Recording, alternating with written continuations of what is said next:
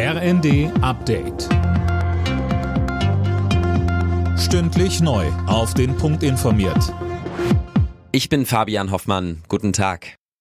Überraschende Nachricht aus der Fußballwelt. Jürgen Klopp verlässt den FC Liverpool. Der 56-Jährige will den Spitzenreiter der englischen Premier League nur noch bis Saisonende trainieren. Seine Begründung, die Energie geht aus. Mehr von Daniel Baunberg. Klopp und Liverpool, das kann man schon fast als Liebesgeschichte bezeichnen. Er passt mit seiner Art perfekt zum Kultclub. Die Fans verehren ihn. Mit Klopp als Trainer gewannen die Reds die Champions League. Im Jahr darauf holten sie den Meistertitel. Acht Jahre ist Klopp inzwischen im Amt und die haben Kraft gekostet.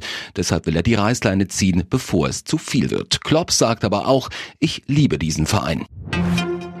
Gut zwei Tage nach Beginn des Lokführerstreiks zieht GDL-Chef Weselski eine positive Zwischenbilanz. Ich erlebe Disziplin auf breiter Front, sagte er der Rheinischen Post. Philipp Rösler mit Details. Die Stimmung ist exzellent, sagt der GDL-Chef, und auch die Bahnkunden hätten Verständnis.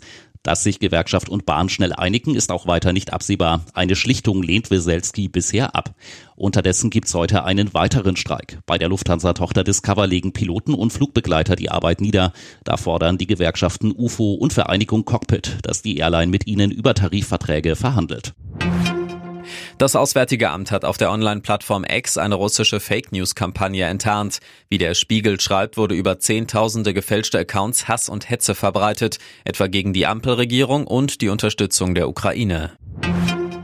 Knapp 400.000 Haushalte bekommen in diesem Jahr Post vom Statistischen Bundesamt. Sie wurden per Zufallsprinzip für den Mikrozensus ausgewählt. Dabei werden Fragen zur persönlichen, sozialen und wirtschaftlichen Situation gestellt. Wer angeschrieben wird, ist verpflichtet, die Fragen zu beantworten.